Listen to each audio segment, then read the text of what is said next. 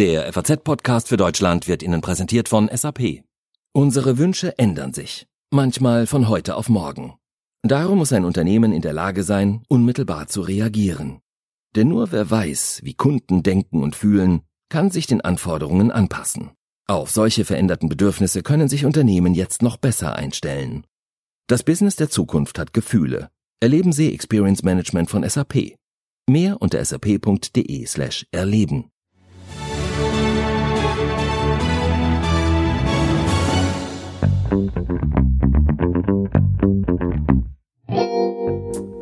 Man hat gerade so ein bisschen das Gefühl, in einem George Orwell-Roman festzustecken. Wir werden beobachtet und je nachdem, wie wir uns betragen, gibt es eine Ausgangssperre oder eben nicht. Ich persönlich fände es wirklich richtig cool, wenn sich noch mehr Menschen an die Vorgaben der Bundesregierung halten würden, damit drastischere Maßnahmen gegen Corona eben nicht nötig werden und damit wir nicht erst in einer fernen Zukunft wieder in unser normales Leben zurückkehren können. Normales Leben?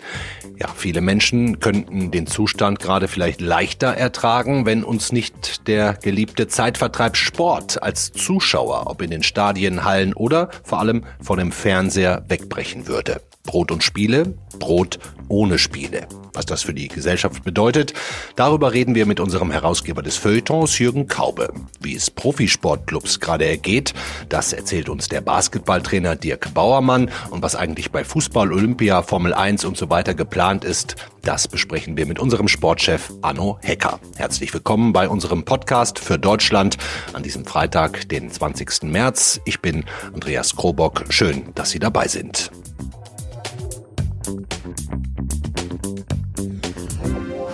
Dass die UEFA Euro 2020 äh, um ein Jahr verschoben wird.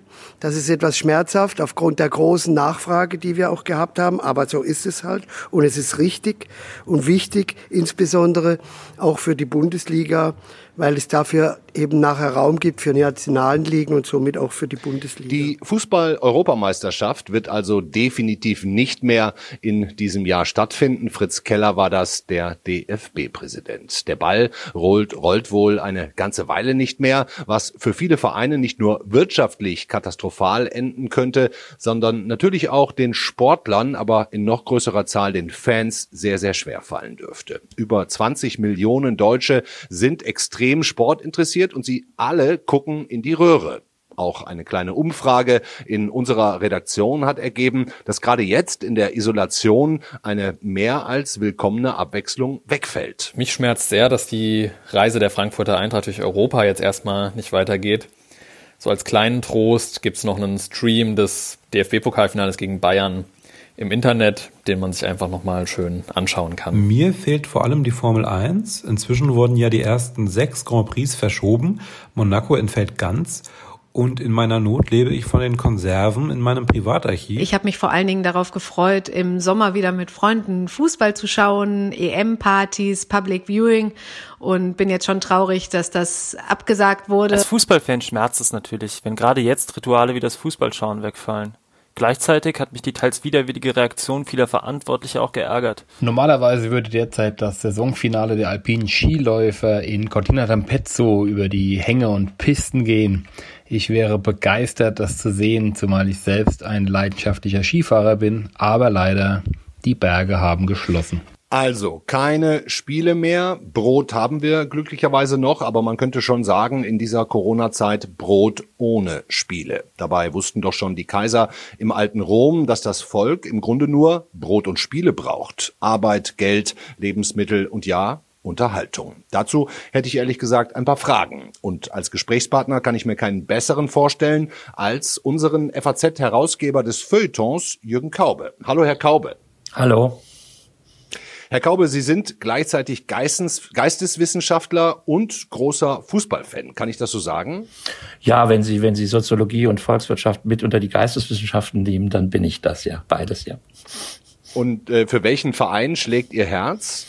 Er schlägt ihr Herz ist gut. Ich bin Mitglied von Werder Bremen. Von Werder Bremen. Ach von ja, Werder Bremen. ist ja auch nicht so wirklich gut gerade.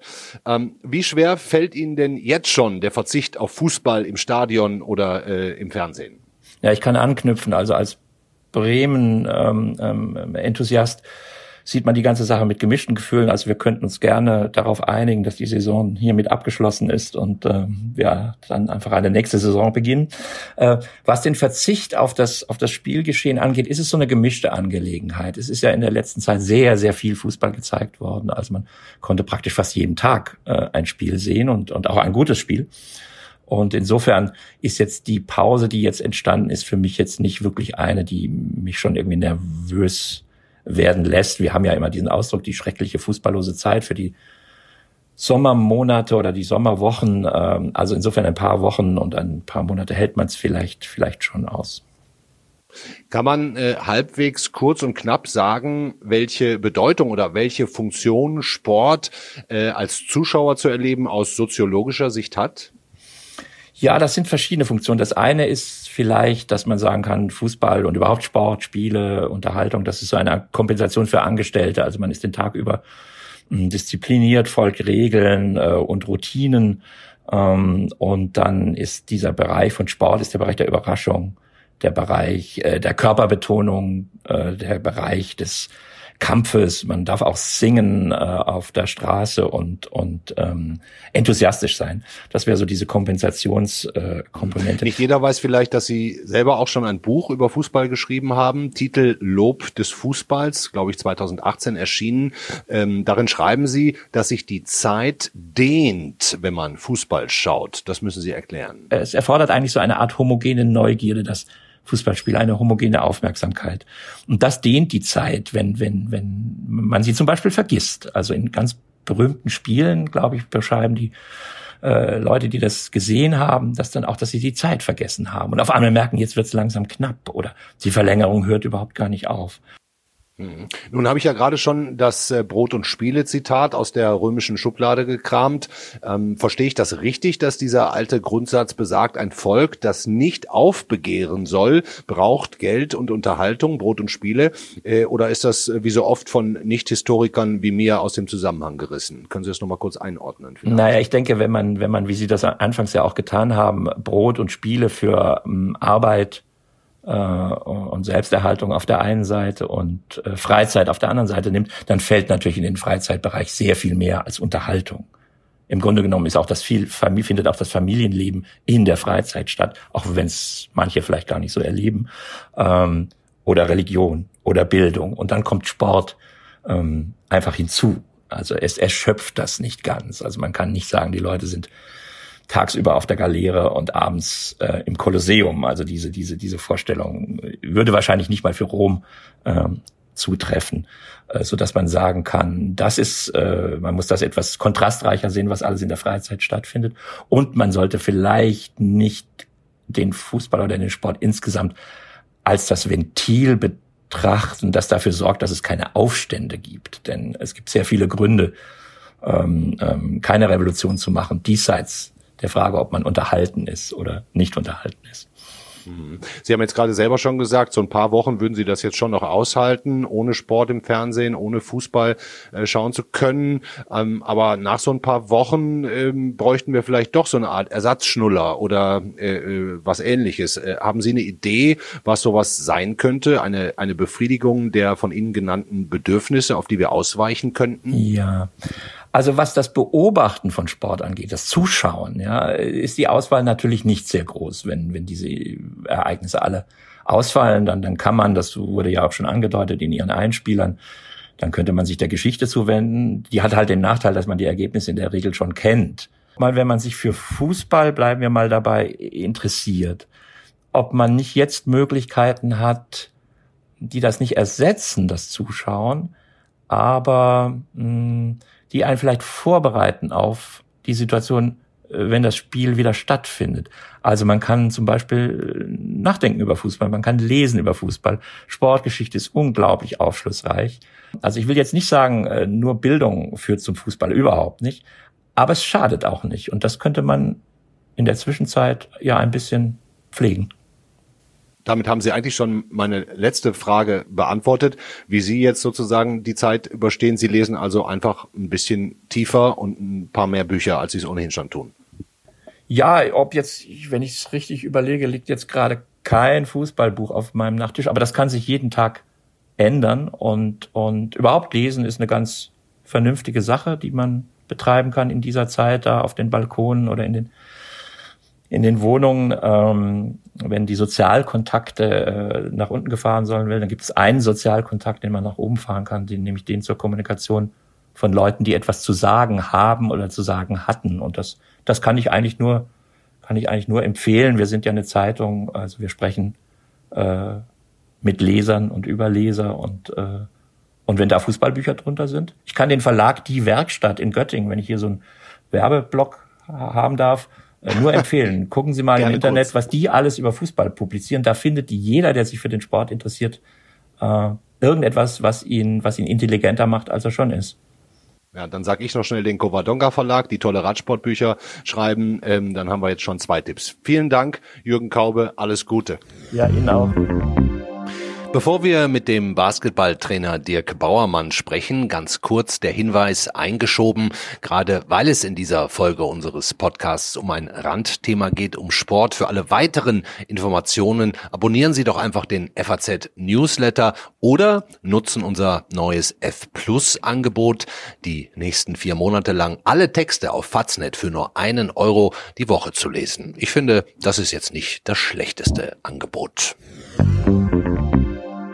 Wir müssen also damit leben, keine Sportveranstaltungen zur Zerstreuung zu haben und uns Alternativen suchen. Jürgen Kauber hat es gesagt, die Funktion des Sports für die Zuschauer ist Kompensation. Ersatz wäre also nicht so schlecht. Aber wie sieht es eigentlich bei denen aus, denen wir so gerne zusehen? Um im Bild des alten Roms zu bleiben, den modernen Gladiatoren. Was geht denen im Kopf rum? Wie halten sie sich fit? Und geht das überhaupt in Mannschaftssportarten? Besprechen wir das doch jetzt mit dem, ja, erfolgreichsten deutschen Basketballtrainer aller Zeiten. Hallo, Dirk Bauermann. Ja, hi. Herr Baumann, wie geht es Ihnen? Gut. Ähm, es geht mir, es geht mir gut. Ähm, noch ist keiner meiner äh, direkten Freunde, äh, Familie natürlich ganz besonders äh, betroffen, äh, aber ich mache mir genau wie alle anderen natürlich große Sorgen um alle die, die in vorderster Front stehen, um die, um die Älteren. Ähm, das ist schon, denke ich, eine sehr belastende Situation, obwohl ich selber äh, eigentlich noch nicht direkt betroffen bin zumindest. Hm, Sie sind ja als Trainer neunfacher deutscher Meister mit der deutschen Nationalmannschaft, Vize-Europameister geworden. Aktuell sind Sie gleichzeitig äh, Trainer der tunesischen Nationalmannschaft und des Basketball-Zweitligisten Rostock Seawolves. Klingt nach einem eigentlich unfassbar zeitaufwendigen Job. Eigentlich. Wie sieht denn im Moment Ihr Tagesablauf aus? Ja, unsere, unsere Saison in, in Rostock äh, ist ja beendet worden ähm, vor, ich glaube, gut einer Woche, als die äh, Pro A entschieden hat, die Saison nicht aufzuschieben, sondern äh, zu beenden. Ähm, ich habe mich dann per Telefon, Sprachnachricht, je nachdem, wie man Spiele erreichen konnte, von ihnen verabschiedet. Und ähm, jetzt befinde ich mich mit dem Verein in Gesprächen über eine weitere Zusammenarbeit. Mhm. Wenn wir jetzt nochmal auf die Rostocker Basketballer schauen, da wird es ja auch noch Spieler gehen, geben, die äh, Verträge haben, auch für die kommende Saison. Vielleicht, äh, was macht das Team gerade? Trainieren die, haben die Individualprogramme oder passiert da gerade gar nichts?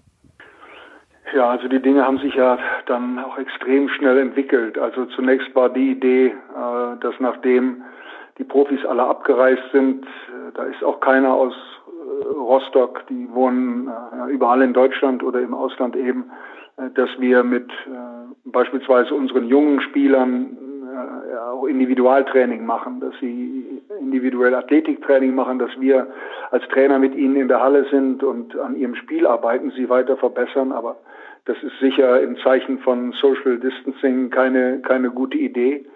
Und insofern haben wir jetzt zunächst einmal äh, alle Trainingseinheiten, an denen Trainer direkt beteiligt sind, sowieso abgesagt. Ähm, und ob wir den Spielern individuelle Trainingsprogramme an die Hand geben, das hängt jetzt auch von den Entwicklungen der nächsten Zeit ab in äh, Fitnessstudios. Wir haben da eines in, in Rostock, mit dem wir äh, kooperieren, äh, kann man ja nun auch nicht mehr trainieren, weil die geschlossen sind. Also insofern äh, so bis auf äh, Ausdauertraining im Wald auf der Laufstrecke, das man ja in jedem Fall machen kann und das sehr, sehr ungefährlich ist. Und äh, aller möglichen Formen von Stabilisationstraining, auch das kann man sehr gut im eigenen Zuhause machen und dann natürlich so die ganz, ganz einfachen und rudimentären Übungen, die man machen kann, um auch ein Krafttraining äh, zu haben, äh, Liegestütze, all diese Dinge. Äh, das kann man zu Hause machen, ohne sich und andere einer Gefahr auszusetzen. Und das ist für den Augenblick der Plan, bis sich die Dinge eben dann hoffentlich äh, möglichst schnell äh, auch wieder zum Guten wenden. Was würden Sie sagen? Mannschaftssportarten unterscheiden sich ja gerade auch in der Trainingswissenschaft doch äh, enorm von Einzelsportarten. Da ist ja das Zusammenspiel wahnsinnig wichtig, dass ja auch äh, täglich eigentlich stundenlang trainiert werden muss. Ähm, wenn da jetzt über Wochen und Monate kein Mannschaftstraining, nicht nur im Basketball, auch in anderen Ballsportarten, Mannschaftssportarten stattfinden kann, was glauben Sie, macht das mit dem Niveau der Spiele und dem Niveau der Spieler? Ich glaube, dass ähm, solange die Spieler an ihrer persönlichen Fitness äh, arbeiten und die Dinge tun, die möglich und verantwortlich sind, einige davon habe ich gerade beschrieben, dass dann äh, so diese Umstellung auf Mannschaftstraining und auch Mannschaftswettkampf sehr schnell gehen wird, äh, weil das ist in ihrer DNA. Die, die allermeisten spielen ja schon wenigstens zehn Jahre, äh, die meisten länger 15, 20 Jahre. Basketball, Fußball oder Handball. Und insofern äh, muss man sich keine Sorgen machen, glaube ich, dass ähm, diese Krise einen nachhaltigen Einfluss auf die Qualität der Spiele haben wird. Vielleicht braucht es ein paar Spieltage, bis der Rhythmus wieder da ist, bis die Abläufe wieder sicher sind, aber furchtbar lange wird das mit Sicherheit nicht äh, dauern. Ja, Sie haben gerade gesagt, Sie haben sich von den Spielern äh, schon telefonisch verabschiedet. Ähm, wirtschaftlich ist das wahrscheinlich für die Profis jetzt schon auch eine Notsituation, in die sie geraten können, je nachdem, wie lange das dauert. Vor allem, weil auch die, die Clubs äh, in eine wirtschaftliche Notlage rutschen können. Nicht nur in Rostock, sondern auch andere Vereine, Sportart übergreifend. Ähm, haben Sie da Kontakt zur Clubführung? Wissen Sie, wie ernst die Lage ist?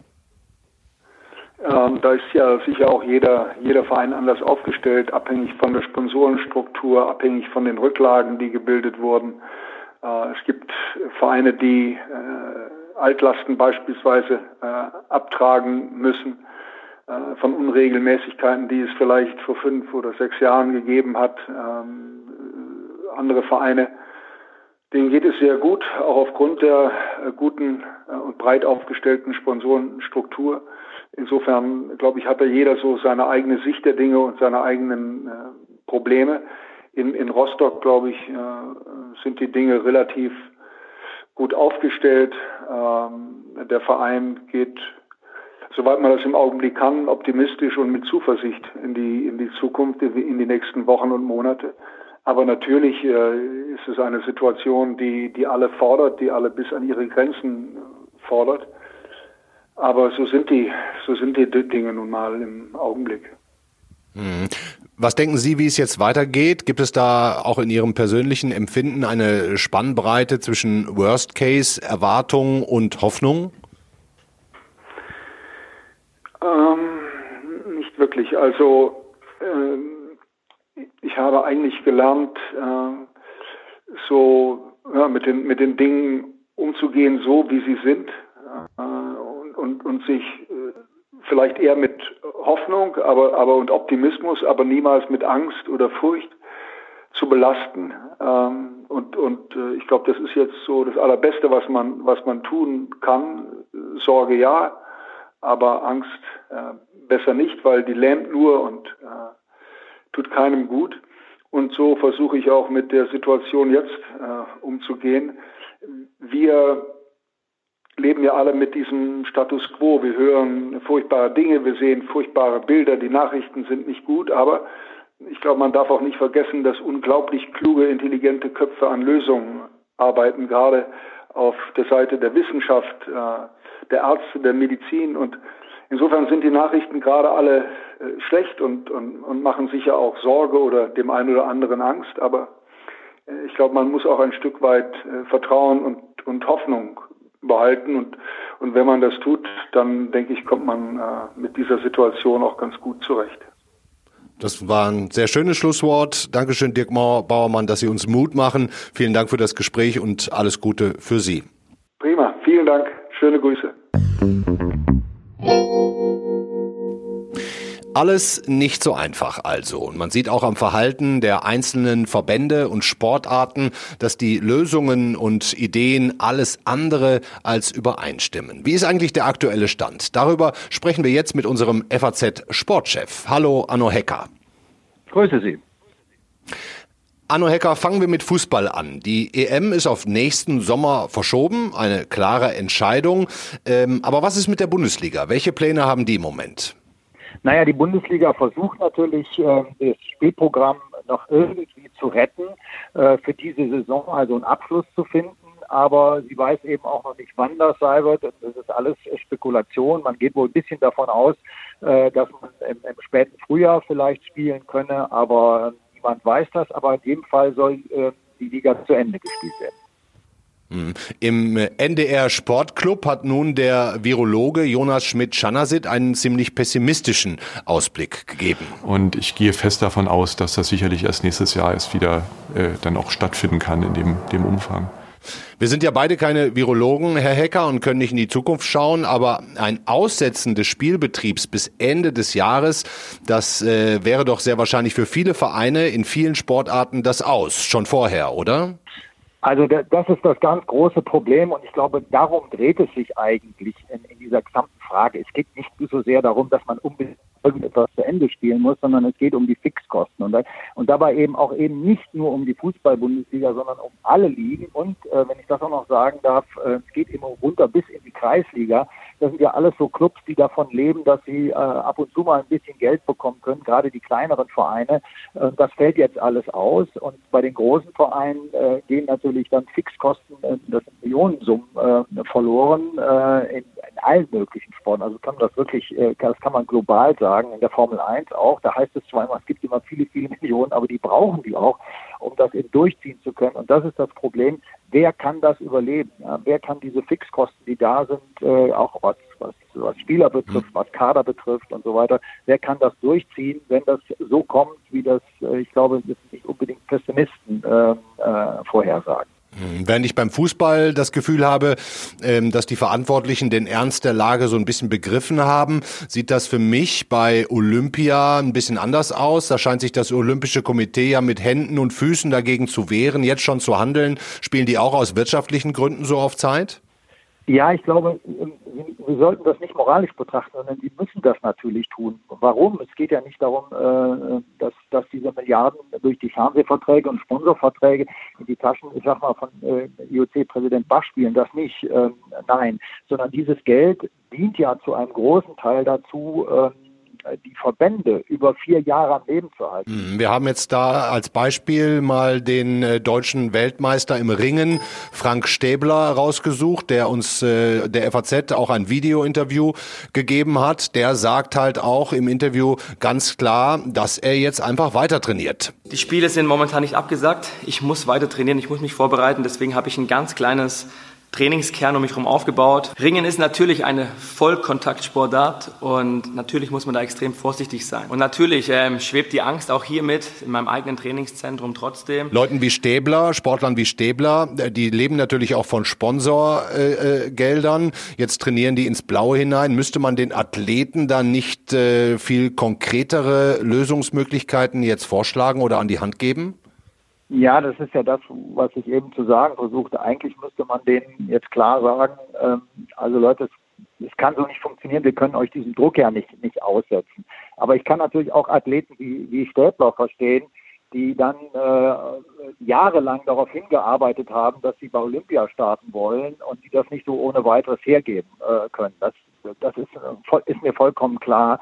Aber ich nochmal, ich bin der Meinung nicht, dass wir die Athleten nicht ähm, dazu zwingen können, äh, Vorgaben zu unterlaufen, damit sie eben für Olympia dann fit sein können, sondern man muss da sehr schnell ihnen sagen oder vielleicht auch einen Zeitpunkt nennen, äh, zu dem sie sich, bis zu dem sie sich vielleicht irgendwie zu Hause über Wasser halten können.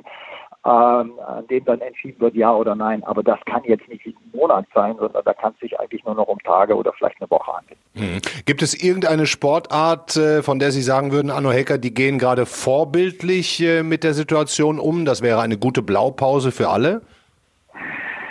Ähm, naja, ich glaube, die, die meisten haben schon, also die Sportarten, die meisten Sportarten haben schon begriffen, ähm, äh, dass das im Moment nicht funktioniert. Also ich finde auch der Fußball hat das begriffen oder begreifen müssen. Die Formel 1 hat äh, sehr stark, in, letzte Woche war ich ja selbst zugegen, in Australien begreifen müssen, äh, dass das selbst in Australien nicht geht. Die Australier sind ja noch vier Wochen äh, zurück, was die Pandemie betrifft, mit we wesentlich weniger Infektionen, die schauen auf Europa. Ähm, so richtig vorbildlich kann ich das eigentlich nicht sagen. Ich sage, die meisten haben es kapiert und, und wissen, äh, dass der Sport oder die Ausübung des Sports jetzt hinten anstehen muss. Hm, ein letzter Punkt, den ich gerne noch besprechen würde, ist das äh, Engagement von Spitzensportlern jetzt in der Öffentlichkeit. Ich nehme da mal äh, beispielhaft und wahllos Leon Goretzka raus, den Bayern-Spieler, Nationalspieler. Der macht gerade relativ viel auf Twitter, können wir auch mal kurz reinhören. Wir haben eine Spendeninitiative namens WeKick Corona gegründet, bei der ihr euch entweder auf Spendengelder bewerben könnt oder eben selbst zu Spendern werden könnt. Wir beide gehen voran und werden zusammen eine Million Euro spenden und hoffen natürlich, dass viele von euch äh, dem Beispiel folgen werden. Bis dahin bleibt zu Hause, bleibt gesund äh, und dann sehen wir uns bald wieder. Anno Hecker, haben Sie das Gefühl, die Spitzensportler werden ihrer Verantwortung da gerade gerecht? Ja, ich, würd, ich würde den Spitzensportler, was das betrifft, auch nicht überfordern. Das sind ja Menschen, wie, wie, wie du und ich, äh, mal, die, die äh, sich in einem unterscheiden. Die sind auf eine gewisse Art und Weise unglaublich fokussiert, ja, auch auch äh, empathisch und äh, mit, mit ihren Gefühlen. Nicht? Also wer bei Olympia starten will, hat sich da manch einer zehn Jahre darauf vorbereitet. Da verlangt man unheimlich viel, wenn man ihnen jetzt sozusagen eine Vorbildfunktion äh, unterlegt. Aber es gibt auch bei denen eben einfach ein paar, die, äh, die sozusagen über den Tellerrand hinausschauen, wenn sie den Kopf heben und ähm, äh, dann hat das natürlich eine viel größere Wirkung, wenn Athleten hingehen, wie war das jetzt bei Rittenberg, glaube ich nicht, bei den Handballern, die dann sagen, so wir helfen jetzt, wir kaufen ein für die alten Leute. Oder wenn Vereine, von, wenn Spieler von Borussia Mönchengladbach sagen, selbstverständlich verzichten wir auf einen Teil unseres Gehaltes. Ähm, das finde ich schon ähm, deshalb interessant, weil diese Leute natürlich viel mehr im Fokus stehen und man sich dann, wenn sie solche Entscheidungen treffen und das auch kommuniziert wird, auch ein bisschen danach richten kann.